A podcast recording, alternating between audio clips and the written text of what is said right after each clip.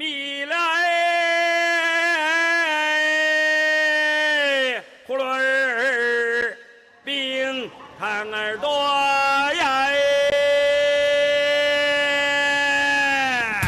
新来的大洋娃，那么六毛六毛，一块一块，一粒三百一块喽。5000年の歴史と13億の人口最先端のライフスタイルから昔ながらの懐かしい暮らしまでありのままの中国を紹介する。生き生き中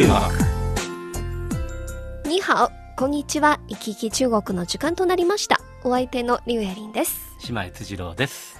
さあ島さん、はい。あのー超大型連休いかがお過ごしなのでしょうか？ですね。割合あの、ちんまりと家の中にいることが多かったんですけれどもじゃあね。よく休んだっていうことですよね。そうですね。ええ。はい、今年の連休の中には地方からの観光客は非常に多かったですよね、また中国ではこの大型連休に一部景勝地の入場料が値下がりしました。あ、そうなんですか。そうです。へこの前はいろいろな議論があってーはい。入場料が高すぎるなって、まあ、みんなのクレームが多いからあそうなんですか。はい、ええ。あの今年の国慶節の超大型連休に、えー一部景勝地の入場料が値下がりしました。そうするとこれがね、はい。いい情報ですよね。ねはい。10月の北京ってでもいいですよね。はい。はい。北京の秋は1年の中でも一番いいって言うんでしょ？はい。でも今はだんだん朝晩は冷え込んでますよあね。だんだんね。私はあの去年の9月26日に北京に来たんで、秋から始まったんですけれどもね、あー1年が。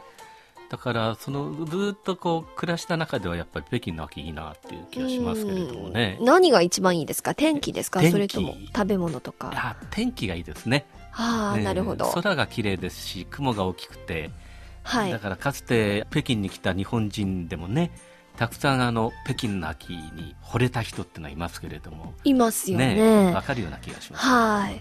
でも間もなく寒い冬に入りますから、あの、北京では冬になると暖房がありますから、ね、暖房が来るのがあと1ヶ月ですよあとね。1ヶ月ね、はいこの間が寒いんですよね。そうです。我慢しながら、風邪をひかないように。ははい。い。ということで、え今日の番組に入りましょう。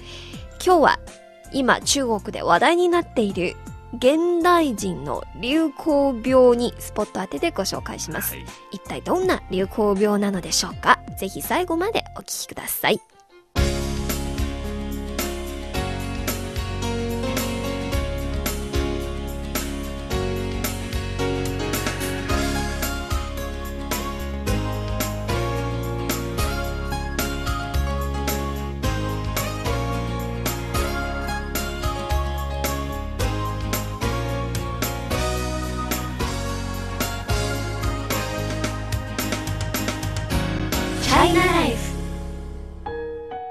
島さんは普段体を鍛えていますか？そうですね。毎日大体あのウォーキングをするようにしてね。ウォーキング歩くこと。はい。はい。まあ、あの、局の行き帰りも含めて、1日1時間半ぐらいはえー歩くようにしてますけれども。1時間半、まあ、だいたい何キロぐらい歩けるんですか、えーとね、まあ大体6キロから7キロぐらいじゃないかと思いますけれすども、ごいですねでもそれでも、んーなんて言うんだろう、体を鍛えるというよりは、まあ現状維持という。感じですけれどもね。はいえいや、私は、は、はい。はい、私は、あの、よく、局のプールに通っているんですよ。あいいですね、プールはね。水泳です。全はい。身運動ですからね。そうですね。えー、局の、まあ、プール近いですから、はい割と仕事が終わってから、プールへ行って、そして家に帰るのが、なんか、まあ、あの、非常に習慣になってますからあ、そうですか。でも、プールだともう30分も泳げば十分な運動になるんじゃないですか？そうですね。あの、ちょうど今頃が、まあ、ちょっと寒くなって、プールに行く人が少なくなってますから、非常にリラックスできそうな感じですよね。混んでいると、ええなんとなく、まあ、行きづらいなと思うところもありますけど、でも中国ってなんかすごく高齢者の人よく運動してるようなそうなん感じしますけれですよ。まあ、中国では、体をよく鍛えているのは、はい定年後の高齢者だという冗談がありますよ。島さん、聞いたことありますか？いやー、聞いたことはないですけど、見た感じでは全くその通りだと思いますね。そうなんですか。えあの近くに公園があるでしょ、はい。あそこなんか行くともう本当に運動する高齢者でいっぱいですもんね。そうですね。朝も夕方も、まあ、はい高齢者の人たちがダンスをしたり、まあ、太極拳をやったり、いろんな多種多様の方法で体を鍛えているんですよね。そうですよね。私はあれを見て、いや、中国ってのは本当に体を鍛える人たちがいっぱいいるとこだなっていう思いましたよ。そうなんですか。ええまあ本当に定年してから時間がありますし、え現役の時よりはますます健康管理に気を配るようになりますよね。えーしかし最近中国の衛生省はある報告書を発表しました。はすると大きな話題となりました。それによりますと、ここ15年来、中国国民の年間疾病感染率は20%も増えて、はい。大学生の健康指数は年々減っているということなんあらあですよら。ですね。はいえなぜなのでしょうか、はいまあチャイナライフ。今日はこの話題についてご紹介します。ぜひ最後までお聞きください。はい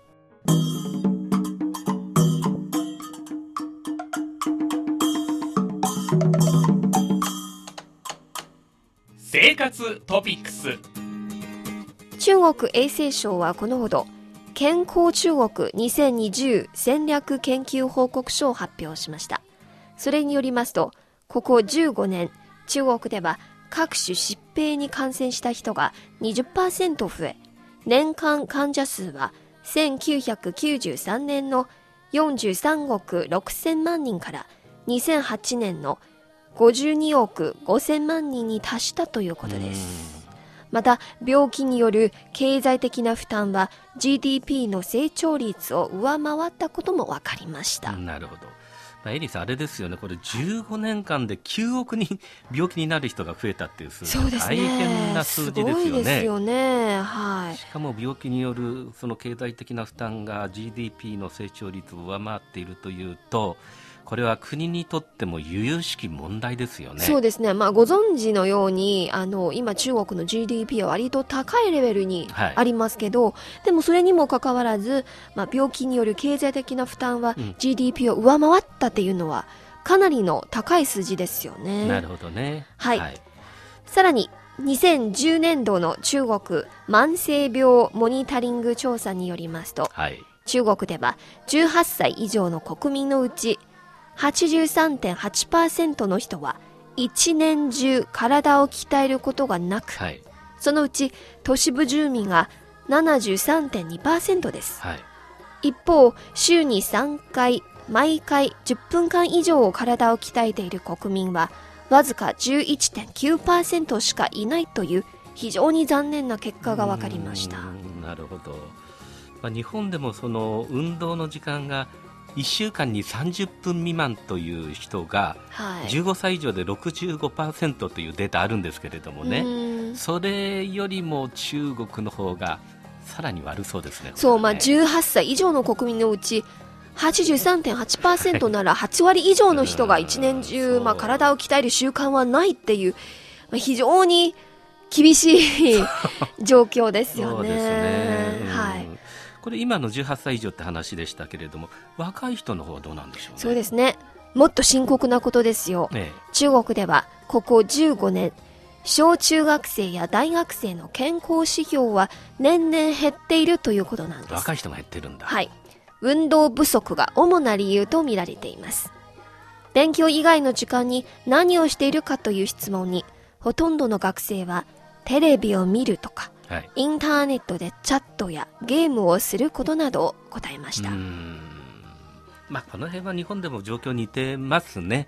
テレビ、インターネットなどの時間が、だいたい小学生から大学生までこう、まあ、平均してならすと、毎日4時間以上うんと。いうことですからね。そうなんですね。まあ本当に情報社会になっている今頃、うん生活が便利になるんですけど、まあいろんなレジャーとかいろんな楽しみが増えたんですけど、うん人間自身体を動かして鍛えることが非常に深刻な状況になってますよそうですよね。まあ、本当にその生活が便利になればなるほど自分の体を動かさなくなる、はいね、ということですよね。非常に残念な結果です。うん。あの生活レベルの向上や便利な暮らしを支える科学技術の進歩で人間自身の運動機能は大きな試練にさらされていると言われています、はい。イギリスの医学雑誌によりますと世界の3分の1の青年は怠けるという病気にかかっています。怠けるという病気ですか？病気ですよ。毎年およそ500万人の人が運動不足で死亡してるえー。そうですよ、これはすごい数字ですね。この数字はなんと毎年喫煙による死亡者とほぼ同じでうす、ーん、まあ、喫煙の方はね、もうはい世界的に大変に言われてますけれども、なるほど運動不足はそんなに言われてないですもんね。そうです。ね、まあ、まさか運動不足は一つの病気で、はい喫煙や肥満と同じようにえ病気を招く元病気を招くリスクになっているとは思わなかったんですよね。そうですよね。エイさん、日本の場合はね、まあそういうやっぱり運動不足が病気になる、病気になれば国の費用もかかる。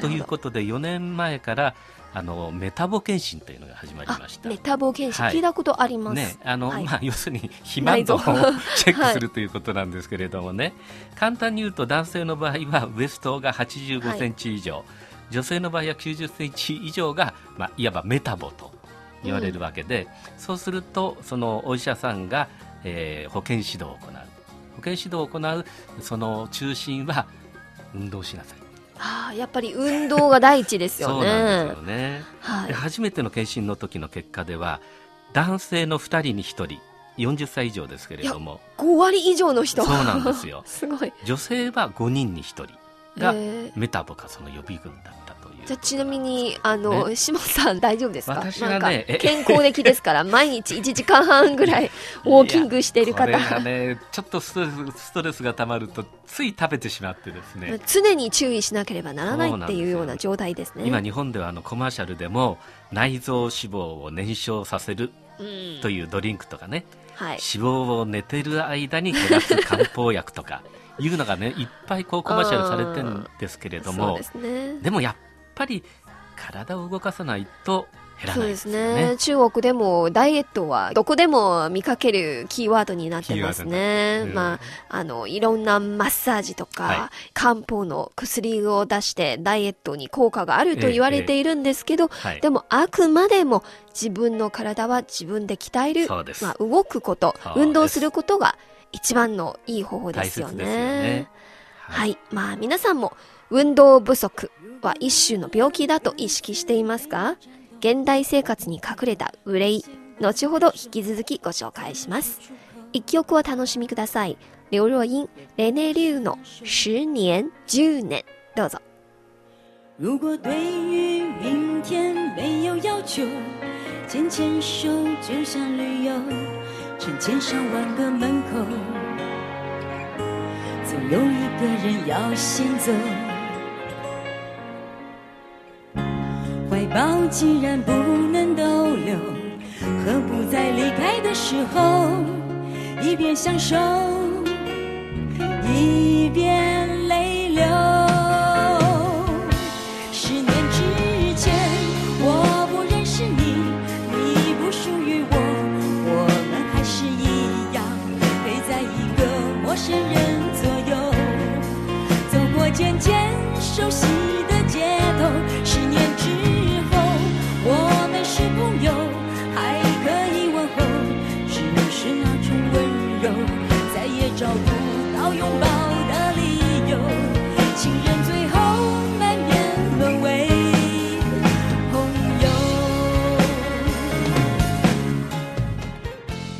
お聞きの放送は北京放送中国国際放送局の日本語番組いきいき中国です。中国の今や旬の話題をお伝えするコーナー China Life。今日の話題は現代生活の流行病運動不足です。はいうん、島津さん、中国の古い言葉には、生命在于運動、つまり、命は運動にあるというのがあります。なるほどはい。はいまあ、体を動かすことは人間の新陳代謝を維持する重要で不可欠なことなんですね。しかし今私たちまあ多くの仕事はすずっと座ってパソコンを見ていたりしますね。体を動かす必要がないんです。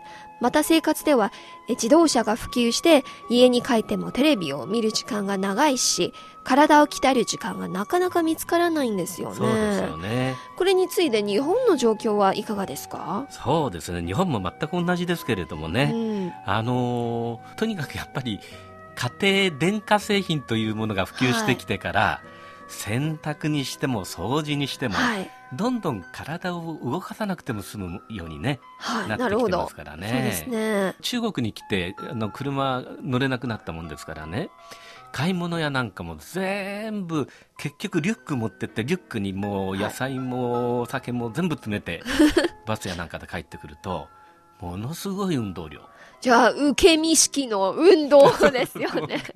なんか昭和の時代みたいだななんて思いながら、ね、いやー、これも体にいいんですよ。は い実は、この話題はインターネットでも大きな話題となりました。はいえ多くのネットユーザーは、体を鍛えようとしてるんですが、体を鍛える時間がないと書き込んでいます。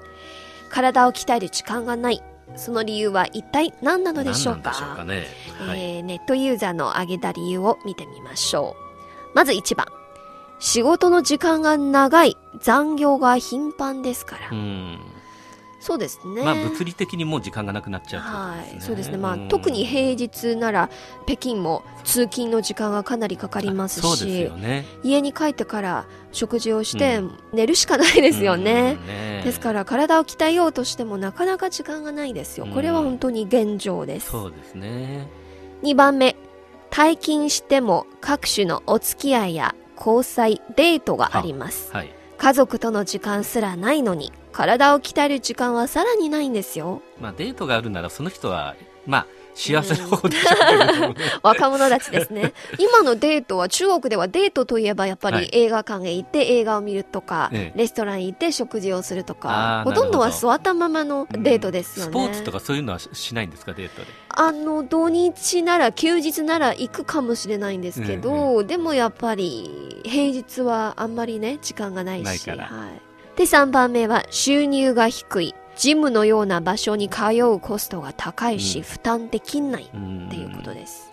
まあ、確かにジムはお金かかりますし、ね。そうです、そうでですね。今私と島さんが同じ住宅団地に、はいはいえー住んでますが、あの、その団地のジムの1年間の使用料はええ1人3000元ぐらいあ、ですよ。そうですか。うんで、あの、新卒者の若者たちにとっては、1ヶ月、丸1ヶ月の給料に当たります。そうですよねそのぐらいですよね。はいうんすごいですね。負担も大変ですし、それに、あの、ジムの運動って意外と長続きしないっていうか。しかも、高くても、ねジムに通っている人が多いですよ。うんいつも人いっぱいいるし、ははいあの、待つ時間が長いですね。んで、4番目は、はい運動施設や場所が少ない。スタジアムなどのスポーツ施設は一般市民に無料開放しないし、一般の道路でジョギングすれば、車などが多いため危ないし、排ガスで空気が汚いから。うんそうですね。うん中国では本当にまあ北京なら一般の道路で走ることが危ないですよね。いや、危ないですね。歩くだって危ないと思う時ありまそう、まあ、すからね。車の運転も乱暴だし、ええ本当に排ガスも本当に汚いですから。えーそうですね。うん日本ではこういう公民館とか無料に使えますか？そうですね。あの、最近だんだん、やっぱり学校を開放して運動の場にしようっていうことが広がってきて、うん、今ではもうお全国の90%以上えー。の、お学校が、えー無料開放してますね。土曜日だとか日曜日とか祝日うん。に、えー無料開放してます。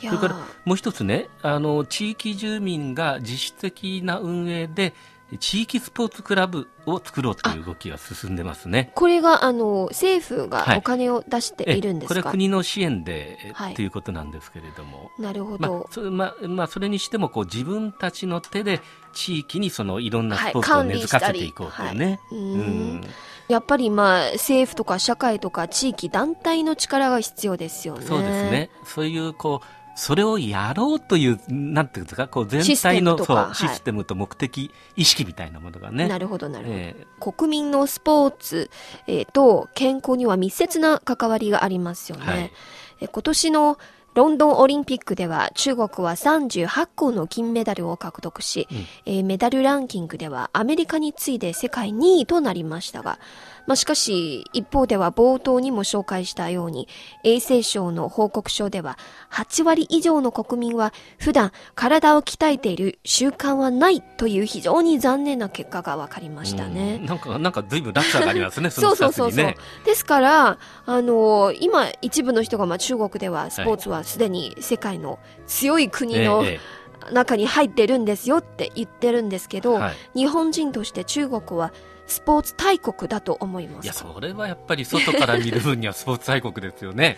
大体メダルの数でやっぱり決めちゃうところがありますからね。はいそうですね。まあ、いろんな、あの、オリンピックでも、まあ、いろんな選手権とか競技大会ではいい成績を取れているんですけど、はいでも、世界で誇らしいスポーツ強国、うん強い国になったんですが、国民のスポーツの普及レベルはまだまだですよね。うんまあ、スポーツ大国よりまだまだ長い道のりがあると思いますね。うんまあ、これまではやっぱり国の威信をかけてスポーツというものでこう世界にこう認めさせようっていう部分もね、はいあ。ったからこう特定の人たちを強くしていったそうですねところがあやっぱり。あの国民のスポーツとか健康は、プロの人がどれぐらいいい成績を上げているのではなく、国民全体のスポーツレベルが非常に重要なんですよそうね。それにあれでしょ？これから日本はももはやそうですけれどもこれから中国も高齢化社会をこう迎える時期がね、はい来ますから、はいそうするとその運動不足だとかそういうことはすぐもう医療費の問題にそうなんですねかかって。そうするとこれやっぱりもう国にとって国民一人一人が体を動かしてくれるっていうことはもう市場命題みたいになりますよね自分のためにもなりますし、ね国のためにもなりますね。ね。はい。はいまた、あの、冒頭に紹介した衛生省の同じ報告書に戻りましょう。ええーそれによりますと、中国の都市部では、76%の都市住民は、亜健康、つまり健康と病気の間にあるということなんですよ。はい都市住民のうち、生理的と心理的の完全健康者はわずか3%しかないということです。3%ですか。いや、多分私はこのエリさんは3%の中じゃ76ないの中にある、76の方ですか3%にある自信がないです。えまた、20歳以上の人のうち、9240万人は糖尿病患者でまあ、糖尿病とか高血圧、はい。呼吸疾患などの慢性病の発病率はうん。低年齢化する傾向にあります。まあ、いわゆる成人病とこう言われるようなもののねね。低年齢化が起こっているってことですね。本当に都市生活コストが高いしプレッシャーも大きいですからこれら深刻なデータですけどあの島さんは都市部で頑張っている。ね。まあ日本の人たちもそうなんですけど中国の若年層に対しては何か健康管理のアドバイスがありますか？あのーとにかくさっきのいろいろなこうデータやなんか見てくると時間もないわけですしね、はい。通勤とか通学の時間をうまく使ってとにかく歩いてるわけでしょ、はいその時間の間ね、だからその間その歩くことがちゃんとこうスポーツになるように歩けばいいと思うんですよね、はい意識をしながら。意識をしながら、それで私が読んだ本の中では顎を引くのがポイントなんですって、顎。歩くときに顎を引いて歩くと運動になるんですっえて本当ですか？えなんか呼吸と関係あり呼ますか？吸と関係は全身のこう血液の流れと関係があるこれ顎を上げちゃうと全体のこう背骨なんかも丸くなってダメなんですああなるほど。なんか体の筋肉の構造にも ね。関係してるかもしれないですね。ちょっとこう歩くときにはい。顎顎を引いじゃあ私今日番組終わって家に帰るときは 顎を引いてはい歩きます。そうそうしましょう。はい。また、運動不足という都市部の流行病の防止のためには、はいえー実は政府や関係部門も動いています。一つは、出勤時間や残業時間を厳しく規制すること。これはさっきの逆をね、そうですえーね。解消を狙うわけですねもう一つは、大学入試制度の改革なんです。はいつまり、これまでスポーツの授業とか生徒のスポーツの成績は、普段の期末試験などの、まあ、ええ評価基準に取り入れられていますけど、でもはい大学入試まではまだ盛り込まれていないですね。あなるほどね、はい。ですから、これから多分、体育の授業や生徒のスポーツの成績なども、学校や生徒の評価基準に盛り込まれるそうです。もう一つは都市部でより多くのスポーツ施設を新設し、はいスポーツ施設の無料化やサービスの低価格化を促すことなんです。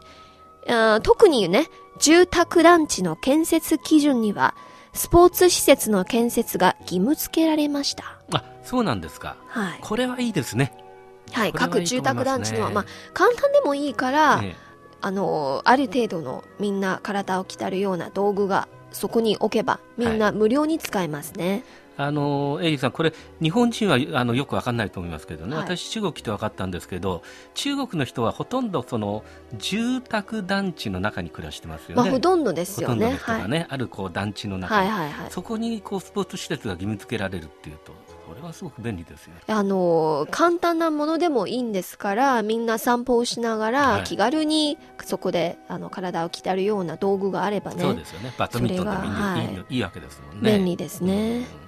で、4番目は、国民のスポーツイベントを提唱することですね。はい。これも、あの、まあ、各地域のなんかバドミントン大会とか、あの、卓球、えーコンテストのようなものを開催すれば、みんななんか積極的に参加してくれるんですよそうですね。うんはい。なんといってもね、自分の体は自分で守ることしかないです。はい、特に若い人たちやっぱりね運動してほしいですね。そうですね。あのその運若い時の運動がこう老後老後までの自分の体を支えていきますからね。そうですね。まあ、ええ高齢者たちが積極的にもう体を鍛えていますが、若年層の私たち、はい、若年層の皆さんは、ぜひ健康のうちにヘルシーなライフスタイルや生活習慣を身につけて、健康管理をしっかりした方がいいと思いますね。まあ、病気にかかって慌てて体を鍛えるのはもう遅いかもしれないですね。はい。イギギ中国、今日は現代生活の流行病、運動不足についてご紹介しました。それではまた来週お会いしましょう。ナビゲーターはリュウエリンと、島井辻郎でした。さようなら。さようなら